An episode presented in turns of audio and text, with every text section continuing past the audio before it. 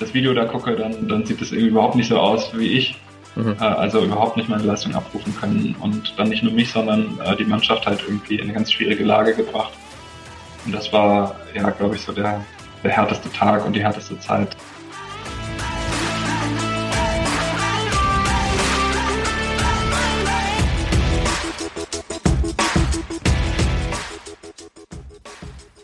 Herzlich willkommen im Pro Mind Athlete Podcast. Ich bin Patrick Thiele und bei Pro Mind Athlete helfen wir Sportlern dabei, mithilfe der besten mentalen Strategien maximal erfolgreich zu werden. Das heißt, egal ob du deine allerersten sportlichen Erfolge sammeln willst oder dich in der Weltspitze etablieren möchtest, wir supporten dich dabei. Mit unserem Konzept konnten unsere Athleten bereits Olympiasiege feiern, aber auch zahlreiche Erfolge im Leistungs- und Hobbysport in den unterschiedlichsten Disziplinen erzielen. Getreu dem Motto Making the Best Even Better bekommst du hier im Podcast jede Woche mentale Erfolgsstrategien für deine Top-Performance. Let's go!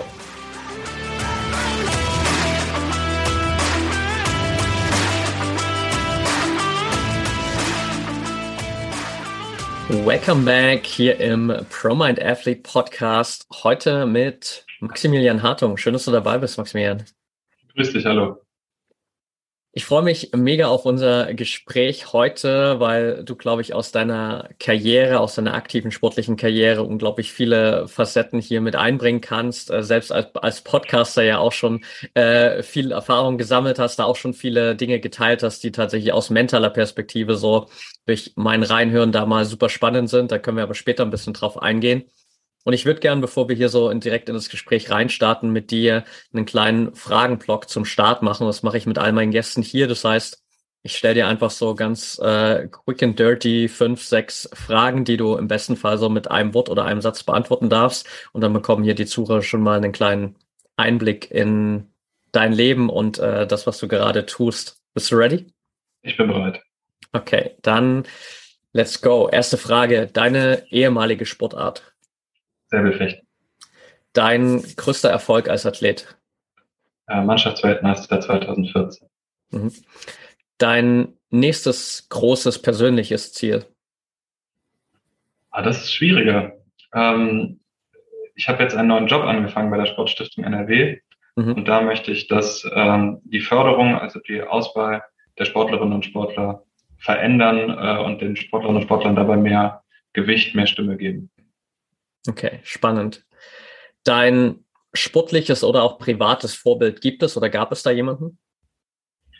Ja, also sportlich, äh, vor allem in den ersten Jahren, später musste ich dann selber gegen den kämpfen und da konnte ich nicht mehr so hochgucken. Da musste ich dann irgendwann versuchen, auf Augenhöhe zu kommen.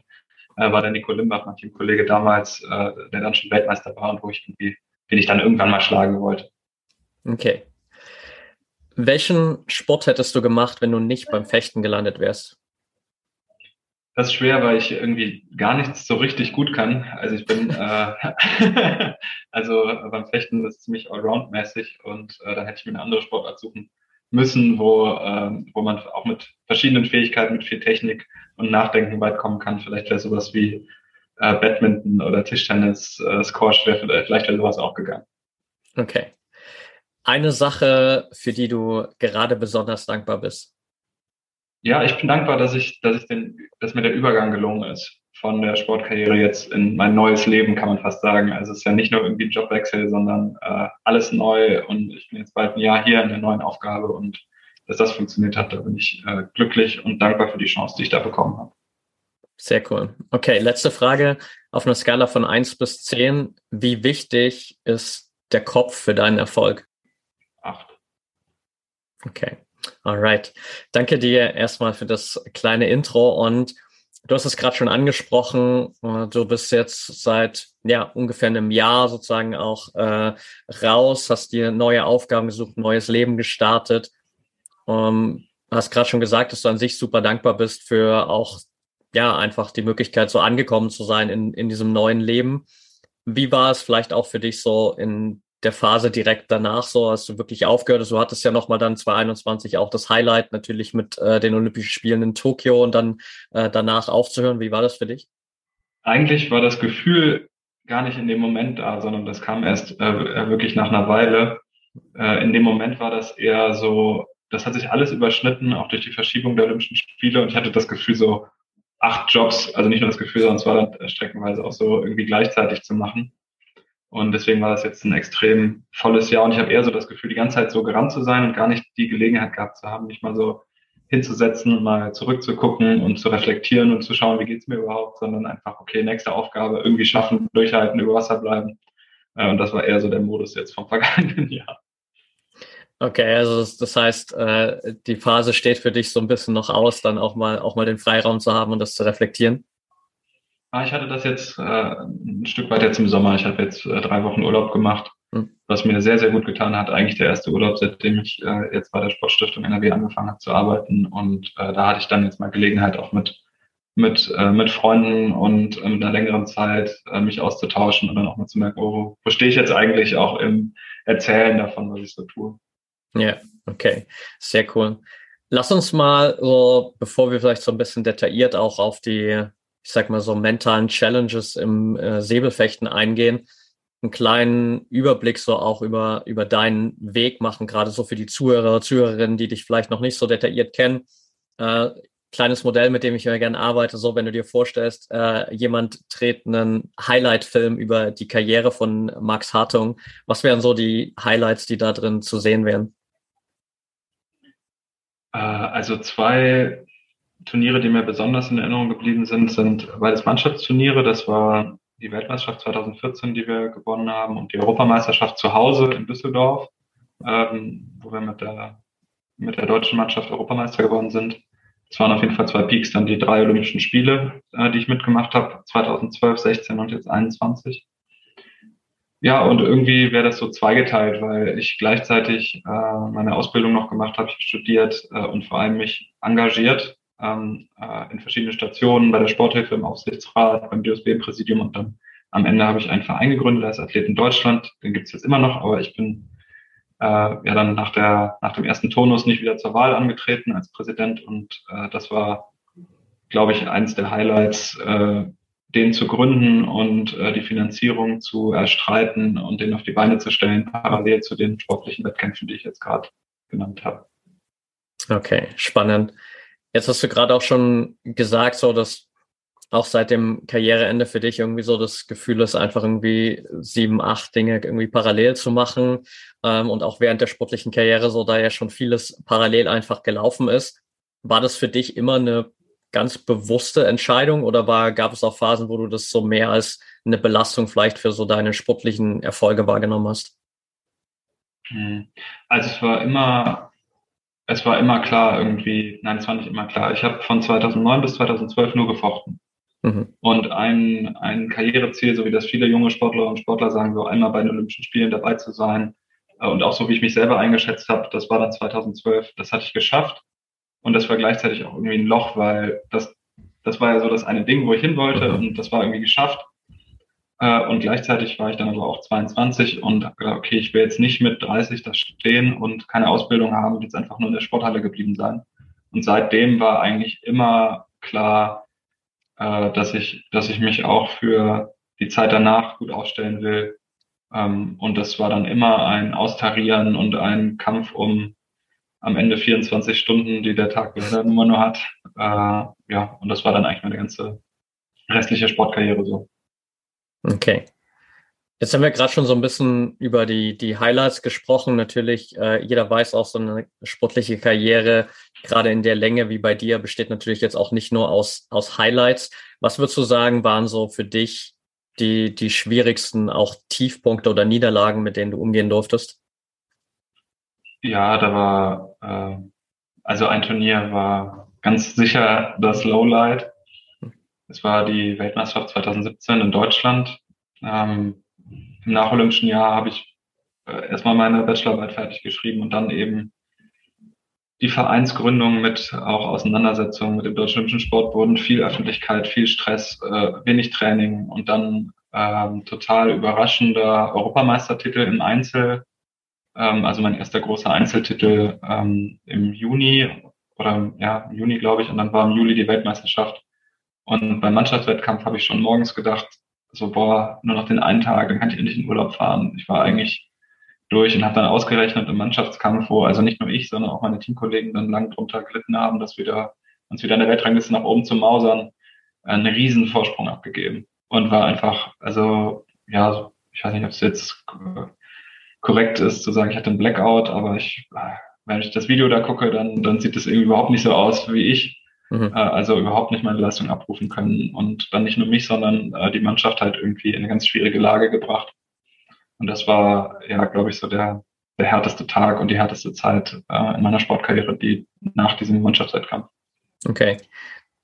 Wie bist du, wie bist du generell damit, damit umgegangen? So war es für dich dann, dann damit auch abgetan, dass du dann halt wusstest, okay, ich kann jetzt in den Urlaub fahren und habe wieder eine Erholungsphase und dann kann ich wieder frisch reinstarten oder ist das dann doch was, was dich irgendwie auch länger beschäftigt hat? Nein, das war dann danach immer da. Also das geht nicht mehr weg.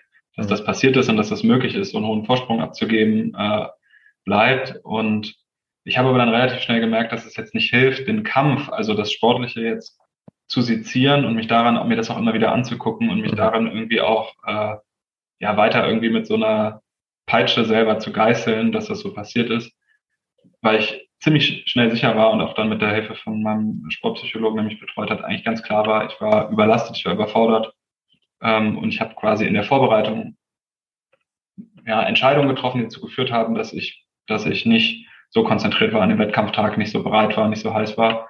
Mhm. Und da habe ich dann versucht, mich darauf zu konzentrieren, eben besser zu planen, auch Pausen zu planen, richtig zu schlafen, ähm, mich auch, ja, auch vom Kopf her zu regenerieren und quasi nicht immer, nicht nur körperlich zu gucken, so passt das, sondern auch zu sagen, ich, ich baue eine Lücke ein, zum Beispiel vor dem Training eine Viertelstunde, ich, ich gehe nicht telefonierend in die Halle, mache gerade noch das letzte Gespräch mhm. mit dem Staatssekretär oder sonst irgendwie oder einem Präsidiumskollegen, sondern äh, ich, ich habe da auch Pufferzeiten vor, nach dem Training, solche Sachen. Also ganz viele kleine Maßnahmen, die ich dann da versucht habe zu ergreifen, um mich eher darauf zu konzentrieren, als jetzt zu sagen, ah, ich habe da den Hieb an der Stelle nicht richtig gemacht mhm. oder sowas an der Art.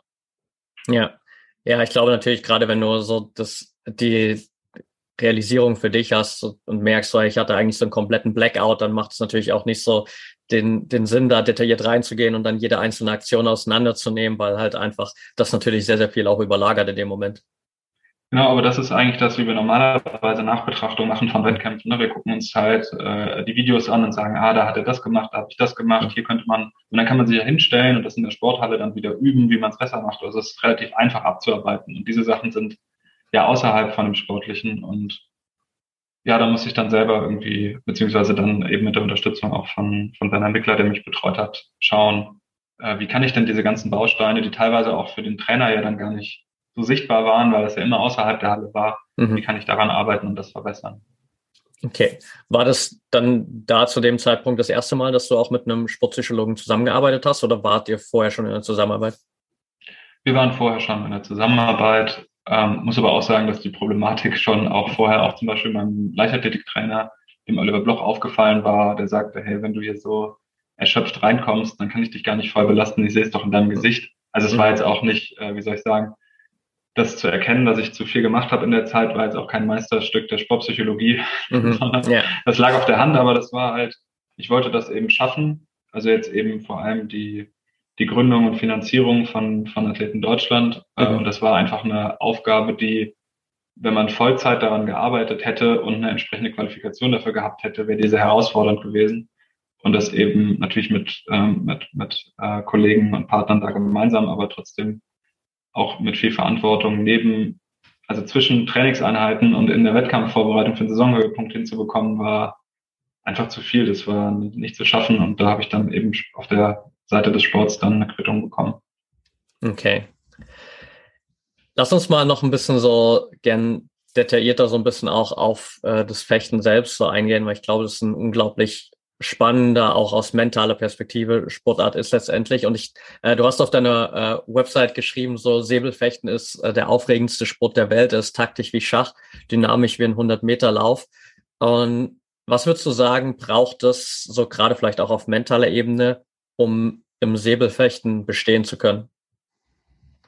Ja, das ist ja das, das ist ja das, was es so spannend macht und so toll macht, weil es sehr, sehr schnell geht, sehr viele Aktionen in sehr kurzer Zeit hintereinander kommen, dass man einmal, ähm, dass man so eine Mischung finden muss aus Resilienz, Coolness, also zu sagen, okay, um mich herum tobt jetzt gerade irgendwie äh, Chaos, hier sind Riesenprobleme, der Kampfrichter will nicht so, wie ich will, dann äh, ruft mein Trainer was von der Seite rein und ein Gegner, der mich schlagen will ähm, und irgendwie ist sehr, sehr viel da und ich muss so bei mir bleiben und die richtigen Entscheidungen treffen. Und es ist aber auch ein Kampfsport, wo man eben selber versucht, den Gegner zu schlagen mhm. Und ähm, wo man auch notwendige Anspannung und ähm, ja, es hat auch so einen gewissen, man muss auch aggressiv sein und man muss ähm, da eben eine gute Balance finden zwischen diesem, diesem offensiven und gleichzeitig zu sagen, so, ich, ich lasse mich jetzt aber hier nicht so aus der Reserve locken, dass mein, mein sozusagen die Pferde mit mir durchgehen mhm. und ich dann unüberlegt werde, sondern da eben beides zu verbinden,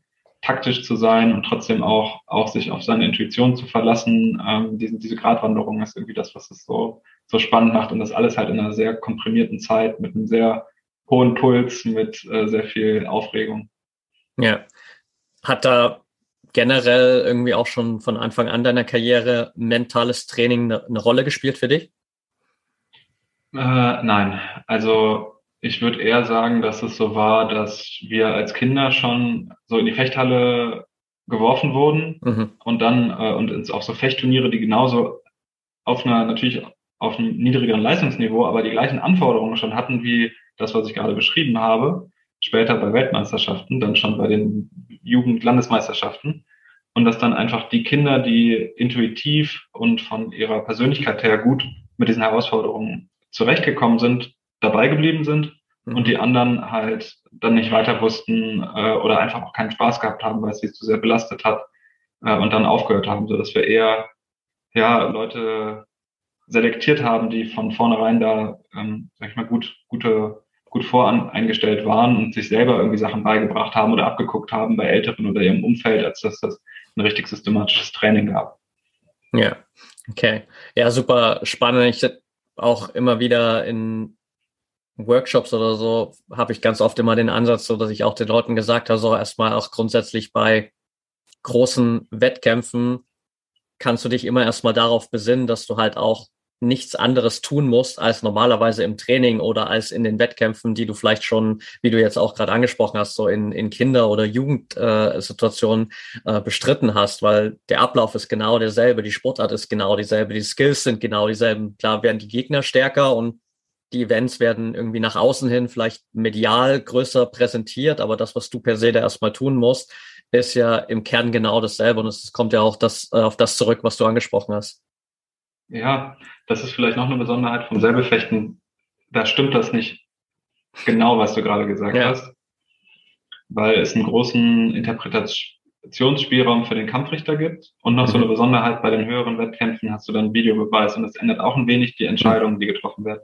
Und ich war jetzt dann, bin als Trainer mit eingesprungen jetzt vor kurzer Zeit bei einem Jugendweltcup mhm. und habe dann, und ich, ich habe dem, ich habe das dann nicht weiter erklärt, weil ich ja nicht sozusagen jeden Tag mit in der Halle stehe, aber es war total schwierig für mich, denjenigen zu unterstützen, weil die haben in der Runde, ähm, haben die Kampfrichter getauscht. Also da, der hat dann mehrere Gegner gehabt und zwei verschiedene Kampfrichter. Mhm. Und in dem Moment hat sich sozusagen das, das äh, durch den Auslegungsspielraum das Regelwerk verändert. Also der hat okay. in dem einen Moment eine, eine leicht andere Sportdisziplin gemacht als in der anderen. Und mhm. hätte das, und wenn er das erkannt hätte, hätte er darauf reagieren und sich einstellen können.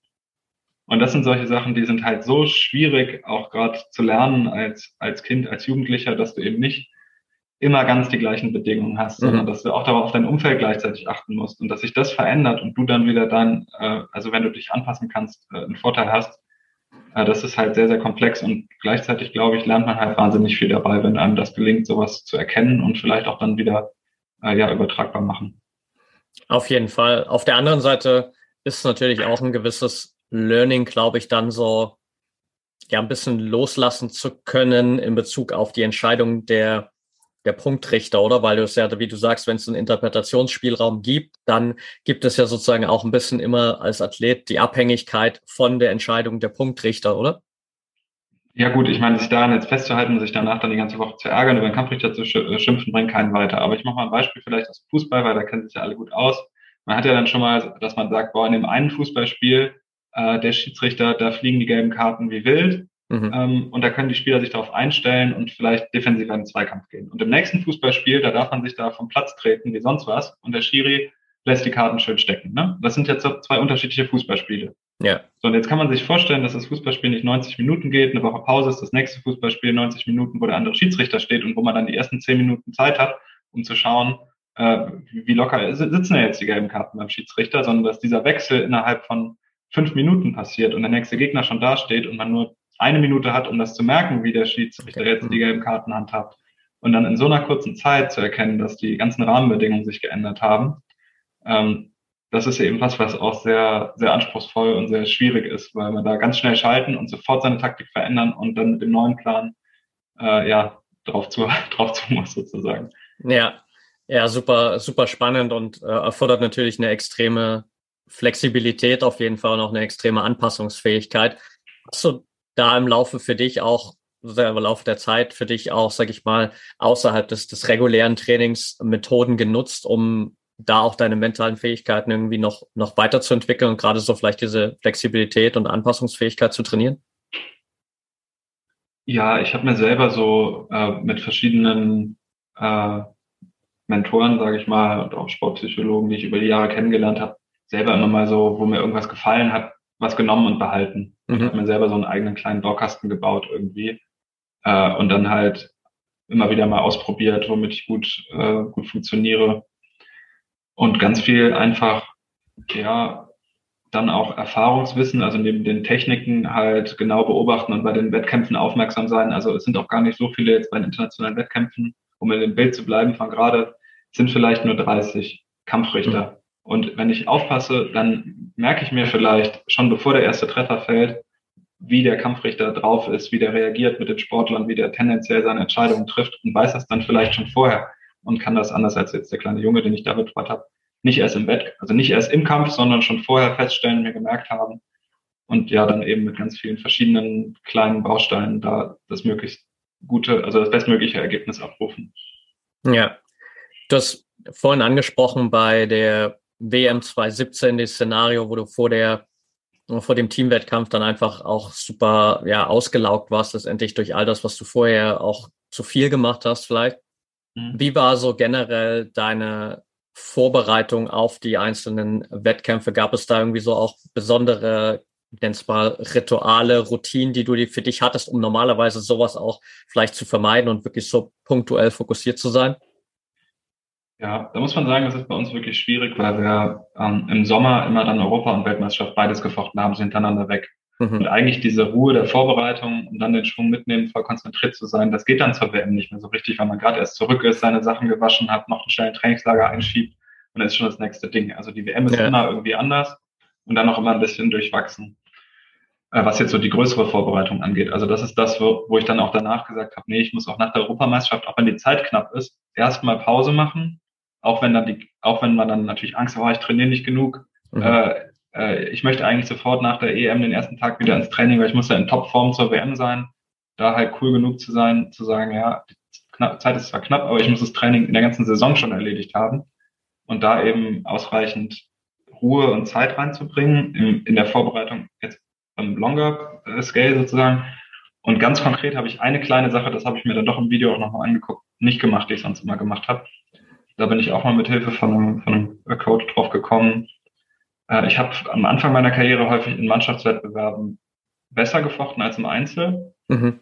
Äh, und da war das so, dass wir uns das angeschaut haben, was macht man da eigentlich unmittelbar vorher. Und wenn man auf die Bahn geht, im Mannschaftskampf, dann stellen wir uns zusammen, wie so ein Teamhuddle kann man sich das vorstellen. Es gibt eine kleine Ansage und dann einen gemeinsamen Schrei. Also sonst schreit man im Fechten immer nur nach den, nach den Treffern, aber ja. da machen wir es halt im Mannschaftskampf einmal wir haben immer Hau weggeschrieben oder ein Team und halt mit sozusagen einmal das rausgebrüllt und das war immer so ein gutes Signal, okay, Anspannung, okay, Wettkampf, dann, dann, dann ist man schon vorm ersten Treffer sozusagen irgendwie mit bei der Sache. Und dann habe ich gesagt, okay, das ist ja nützlich vielleicht. Mhm. Und dann habe ich angefangen im Einzelwettkampf, was die anderen, also die Gegner, das ist total unüblich, was keiner macht, wofür ich auch komisch angeguckt wurde, äh, die Bahn runterzugehen. Ich habe ein bisschen weg, damit ich dem Gegner nicht so ins Gesicht schreie, wenn man dann ja so eins zu eins voneinander steht ein bisschen äh, die Bahn runtergegangen und habe quasi den ersten Schrei äh, geschrien vor dem Kampf schon, auch beim Einzelwettkampf. Und wir haben so hoch geführt äh, in dem Mannschaftswettkampf, den ich dann so verkackt habe gegen Frankreich, dass ich irgendwie gedacht habe, ach komm, ich rotze es jetzt hier gerade noch runter. äh, ich, ich brauche das gerade hier nicht. Ich, ich ziehe das jetzt einfach mal eben durch. Äh, kann, kann nichts mehr schiefgehen, so ungefähr. Ja.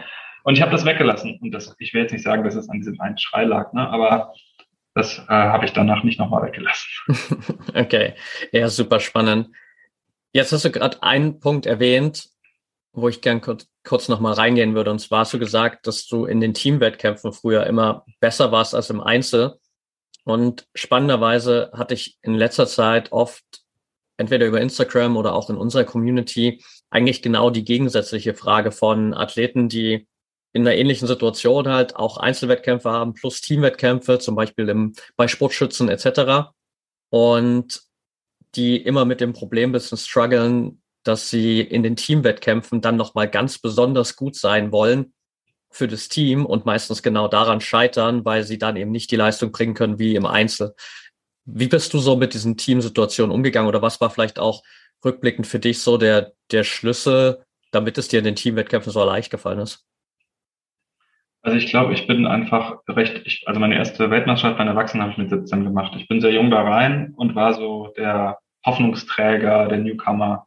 Und wir hatten eben diesen extrem starken äh, Schlussfechter, ähm, Mannschaftskapitän Nico Limbach, der da die ganze Verantwortung auf seine Schultern genommen hat. Mhm. Und der hat einfach, der hat es uns auch, glaube ich, so leicht gemacht.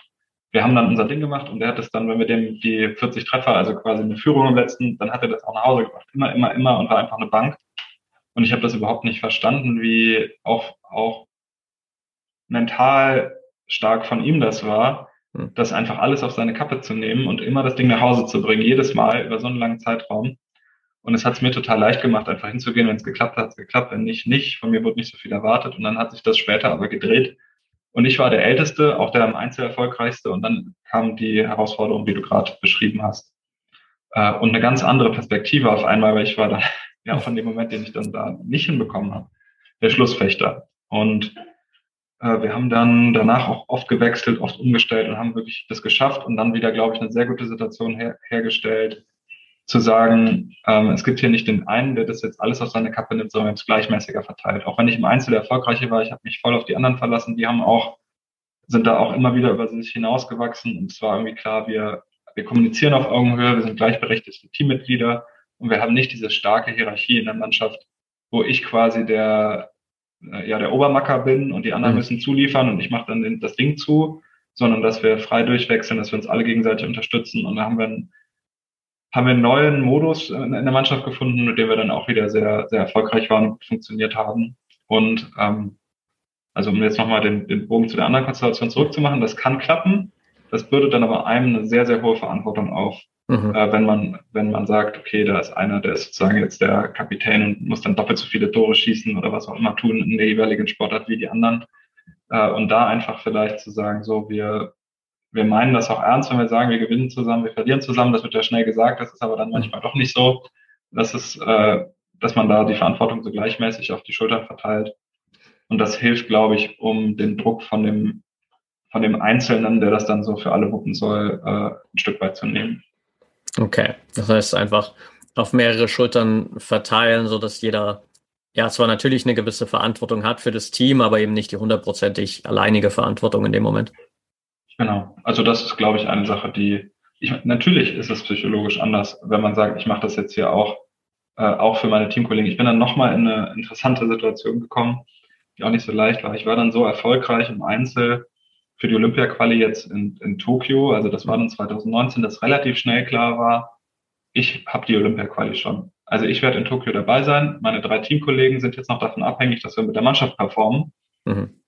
Ähm, und auch wenn das schief geht, ich bin sowieso dabei.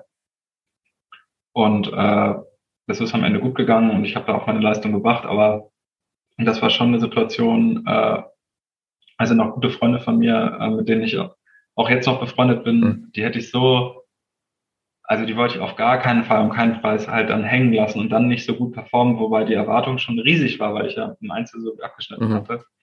Äh, und ich glaube, mir ist ganz gut gelungen, damit umzugehen, aber das war, das war auch nicht leicht, ja. Gab es da für dich generell vielleicht irgendwie auch so einen, ich weiß, Geheimtrick ist immer eine, eine komische Frage oder eine blöde Frage so, aber eine, eine Strategie, die dir am meisten geholfen hat, vielleicht auch so mit dem Leistungsdruck in solchen Situationen gut umzugehen? Ja, im Grunde hast du es vorhin schon mal gesagt, dieses, die Sachen so runterbrechen ne? und versuchen, sich in den, in den Moment zu kommen. Und äh, eben von dieser weiten Perspektive, man kommt in eine Fechthalle rein und da sind erstmal 150 Leute, von denen können irgendwie 70 richtig, richtig gut fechten. Ne?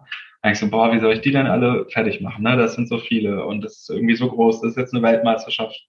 Äh, alle Leute, die ich kenne, gucken zu und hier ist eine große Bühne und so. Und dann ist aber bei der, bei der Hochbahn zumindest, also bei der, bei den finalen Bahnen, auf denen wir dann fechten, ist so ein Spotlight nur über der Bahn und das drumherum wird dunkel. Und das jetzt auch sowohl physisch als auch als Metapher zu sagen, so ich bin jetzt hier auf dieser einen einzigen Bahn und da drüben ist ein Gegner und der will jetzt gleich versuchen, mich zu hauen.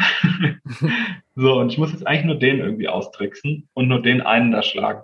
Und nicht alle und nicht, und es gucken vielleicht welche zu, vielleicht nicht, ich sehe die nicht mal, ist ja dunkel äh, und hinter der Kamera sowieso nicht und jetzt vergiss die alle mal und da, der, der Typ da drüben, über den denke ich jetzt nach und mache die Welt jetzt mal so klein und den Moment so, ähm, naja, so aktuell und nicht in die Zukunft, äh, wo landen wir denn, wenn wir das schaffen, wo landen wir denn, wenn wir das nicht schaffen? Und was hat das alles für negative Auswirkungen, wie ist das in der Vergangenheit, habe ich vielleicht schon mal verkackt oder was gewonnen oder so, sondern eben da Zukunft, Vergangenheit wegnehmen, äh, den Raum wegnehmen beziehungsweise klein machen auf diese einen äh, 14 mal anderthalb Meter so und, und einen Kontrahenten und fertig. Und dann einfach gucken, dass man, äh, ja, dass man den schlägt und dann ist, der nächste kommt schon irgendwann. Ja, ja, super spannend und glaube, das ist natürlich so auf ganz, ganz viele Sportarten extrem gut übertragbar. Auch so dann nochmal diese vielleicht noch ein Stück kleinere Perspektive von, okay, eigentlich geht es ja jetzt auch erstmal nur darum, den nächsten Punkt zu machen und dann den nächsten Punkt und nicht direkt so darüber nachzudenken, okay, wie viele Punkte brauche ich jetzt noch, bis ich gewonnen habe oder wie viele brauche ich insgesamt, um hier als Sieger rauszugehen, sondern erstmal, okay, jetzt muss ich den Punkt gewinnen, dann gewinne ich den nächsten etc. Ja, ich würde auch sagen, wenn man das äh, so nennen will, äh, wenn ich so einen Flow-Moment hatte, hm. also wo ich so einen Moment hatte, wenn ich mich versuche daran zu erinnern, ist auch manchmal, dass ich mich gar nicht so gut erinnern kann, wie, was ich in dem Moment gedacht habe, dann war da halt wirklich so ein, ein Visualisieren vom nächsten Punkt. Also ich, wenn ich jetzt diese Finte mache, wenn ich diese Körpertäuschung, sage ich mal, mache, äh, dann wird der Gegner so reagieren, dann haut er dahin, dann wäre ich da ab und dann habe ich ihn getroffen und fertig. Und dann gehe ich zurück in die Startlinie und dann habe ich schon den nächsten Treffer im Kopf. Und das ist dann eigentlich alles wie in so einem Film, den man schon so ein bisschen immer so fünf Sekunden vorspult. Mhm. Ähm, eigentlich die beste, das Beste, also wenn nichts anderes im Kopf war, als jetzt gerade eben dieses, die, dieser Kampf äh, und eben dieses ganze Drumherum, wie wichtig, wie groß, wie, äh, welche Folgen das alles hat. Sobald es einsetzt, habe ich immer versucht wegzuschieben, aber wenn das wenn der einmal startet, der andere Film, äh, dann ist ganz schwierig, äh, den wieder auszuknipsen. Ja, ja, auf jeden Fall. So ist immer natürlich einfacher, erstmal so in diesem, nennen wir es mal so positiven Film drin zu bleiben, in diesem fokussierten Film auch, als dann aus dem, aus dem Negativen, in dem Fall sozusagen wieder, wieder rauszukommen und die Ablenkung wieder loszulassen, eigentlich in dem Moment. Ja. Jetzt hast du ja auch äh, gerade so auch dann durch die Gründung von Athleten Deutschland etc., da würde ich gerne später gleich nochmal kurz drauf eingehen, viel Kontakt natürlich auch zu anderen Athleten aus super vielen Sportarten gehabt. Hast du da auch für dich immer mal wieder so versucht, gerade was vielleicht so mentale Strategien angeht, so ein bisschen über den Tellerrand zu schauen, zu schauen, okay, was machen vielleicht andere Athleten in anderen Sportarten? Gibt es da irgendwas, was ich lernen kann und adaptieren kann? Wenig. Also ich habe mich da relativ wenig ausgetauscht, eher so noch was so Trainingsformen und sowas angeht. Mhm. Was das Mentale angeht, ist es, äh, also das Setting, der, der Rahmen ist so speziell beim Säbelfechten, dass ich das Gefühl hatte, es hilft mir mehr, mich mit anderen Fechtern auszutauschen. Mhm. Weil ganz viele der Probleme eben Gegner durch den Kampfrichter, vielleicht gibt es noch Parallelen in andere Kampfsportarten, aber ich habe schon das Gefühl, wenn ich mich jetzt mit einem Leichtathleten unterhalten habe, der vielleicht den Speer werfen muss, der hat natürlich auch, der hat natürlich auch eine Herausforderung mental, aber sein Ziel ist es ja, einen perfekten Bewegungsablauf ähm, in der Drucksituation hinzubekommen, den er aber vorher einüben kann. Mhm. Und bei mir ist es extrem dynamisch, weil der Gegner ja vor allem jetzt, wo ich erfolgreicher war, wo ich ganz oben in der Weltrangliste, äh, der hat sich ja meine Videos anguckt, der hat sich genau auf mich vorbereitet und konfrontiert mich mit Problemen, die er sich für mich ausgedacht hat auf die ich mich nicht, also wenn ich nur jetzt sozusagen die bestmöglichen Bewegungen einstudiere, dann werde ich trotzdem, das ist ganz schlecht. So, ich muss immer wieder ganz schnell adaptieren, immer wieder neue Sachen selber auch mit einbringen. Mhm. Und das ist, glaube ich, eine Besonderheit von so Zweikampf- oder Rückschlagsportarten, ähm, wo man quasi, da steht einer und will einen, will einem was und hat sich viel Gedanken gemacht. Und deswegen habe ich da, ja, glaube ich, ist eine besondere Herausforderung und das ist nicht, einiges zwar übertragbar, aber vieles auch nicht von Sportarten, die, wo man mehr vielleicht bei sich ist. Ja. Wie schwer oder leicht war es da vielleicht auch für dich immer so genau dies, vielleicht diesen Sweet Spot zu finden zwischen, okay, ich bin auf meinen Gegner vorbereitet und ich weiß, wie der normalerweise kämpft und ich kenne vielleicht so die Schwächen und weiß, wie ich ihn challengen kann, aber auf der anderen Seite quasi auch diese Strategie so ein bisschen loszulassen und dann einfach so der Intuition zu folgen? Ja, es war schwierig und das ist auch immer mal wieder natürlich schiefgegangen äh, für mich. Und da habe ich auch manchmal äh, mit dem Trainer diskutiert, hatte ich auch das Gefühl, ähm, wenn wir so über, also wenn wir jetzt, ich sag mal, wir haben auch schon mal in der WM-Vorbereitung von jedem Gegner stundenlang Videoanalyse gemacht und sozusagen versucht auch vorher Taktiken zu überlegen, wo die Leute viel hinschlagen, wie was wir machen nach dem dritten Punkt und so. Und für mich war es dann auch wichtig, das zu begrenzen. Also zwar eine Idee mhm. zu haben, eine Grund, ein Grundgerüst zu haben, aber dann auch irgendwann zu sagen, so jetzt habe ich, ich habe genug Plan, der Rest muss auf der Bahn sein. Äh, wenn ich mir das jetzt zu akkurat voraussage, und dann ist es natürlich jedes Mal anders gewesen als geplant, ähm, ist es für mich viel, viel schwieriger, jetzt zu entscheiden, bleibe ich jetzt beim Plan oder weiche ich ab? Diskutiere ich jetzt mit vielleicht auch mit dem Trainer, äh, hole ich mir eine Erlaubnis für das Abweichen vom Plan, um mich da so zu emanzipieren und zu sagen, ich und auch, auch auf mein Gefühl, meine Intuition auch zu verlassen und zu sagen, nee, das, was wir, ich will das nicht vorausplanen, ich das nächstes mache, sondern ich weiß es, ich entscheide das sowieso erst in dem Moment. Mhm. Und deswegen helfen mir nur grobe Raster an Vorausplanung und keine Details. Und die will ich auch gar nicht, auch wenn, wenn das vielleicht mir Sicherheit geben soll und vielleicht auch dem Trainer Sicherheit gibt, dass man das Gefühl daran kann man sich jetzt festhalten. Aber eigentlich hat das dann eher geschadet als mir geholfen. Ja, ja gut nachvollziehbar. Ich glaube, so das noch größere Maß an, an Sicherheit oder auch Selbstvertrauen kommt ja vor allem daraus, wenn du eben merkst, okay, ich kann auch von dem Plan abweichen, ich kann meiner Intuition folgen und ich kann auch damit richtig gute Entscheidungen und richtig gute Ergebnisse erzielen. Das macht natürlich nochmal einen Unterschied einfach in dem Moment. Ja, das, ähm, das war ja auch dann immer so, also ganz schnell das Learning, dass die Gegner sich nicht an den Plan gehalten haben, den wir für die gemacht haben. und äh, gerade die besseren Fechter, das geht relativ gut oder bei den, bei den, auf einem relativ niedrigen Niveau bei den Kindern und bei, naja, also nicht erstklassigen Erwachsenen haben die Leute ganz starke Vorlieben.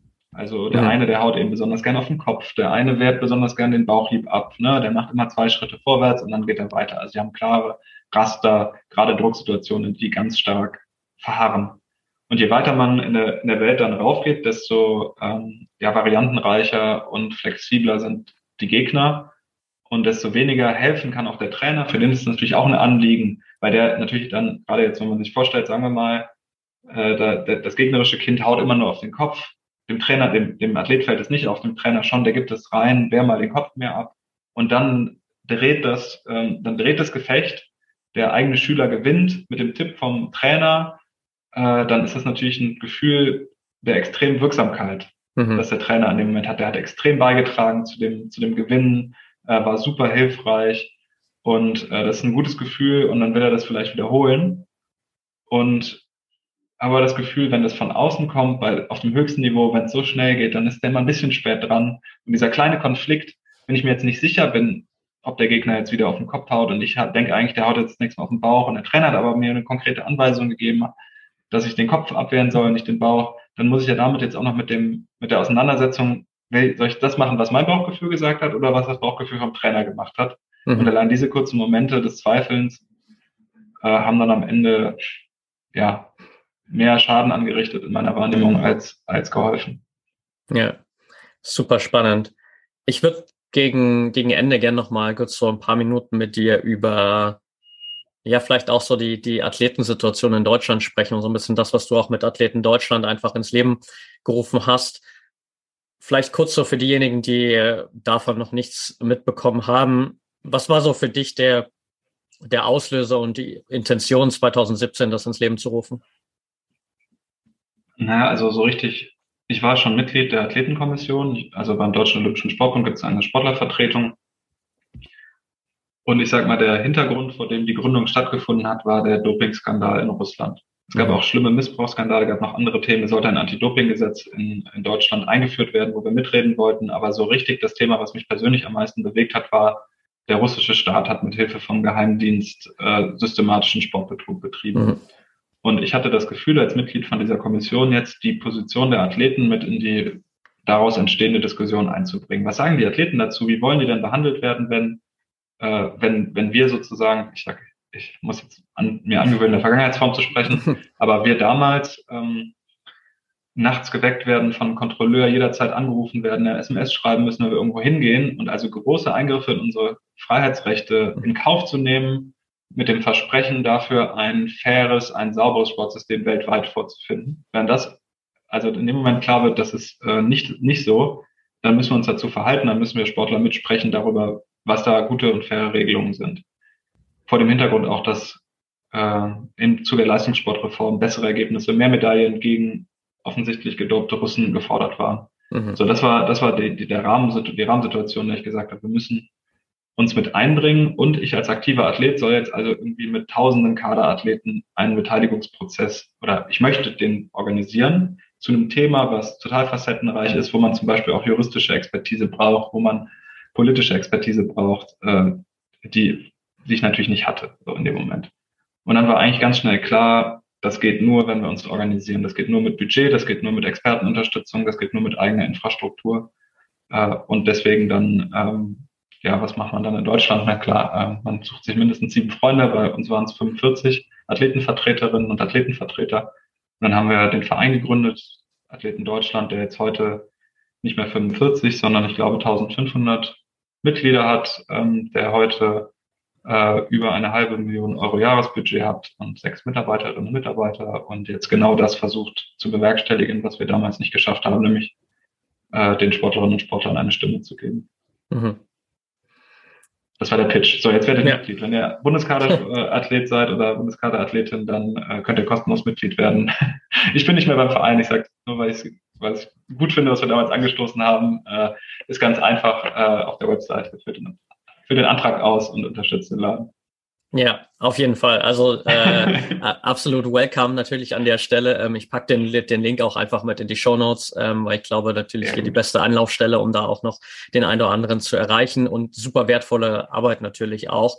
Jetzt so ein bisschen weiter gedacht. Du hast natürlich so gerade den Auslöser äh, angesprochen und Du hast auch schon gesagt, natürlich klar, du bist jetzt nicht mehr gerade aktiv dabei, du bist nicht nochmal als, als Präsident dann auch des Vereins äh, angetreten zur Wahl trotzdem so mit ein bisschen Abstand und auch so deiner Perspektive aktuell, was sind so die Dinge, die sich aus Athletensicht im deutschen Sport noch deutlich verändern slash verbessern könnten?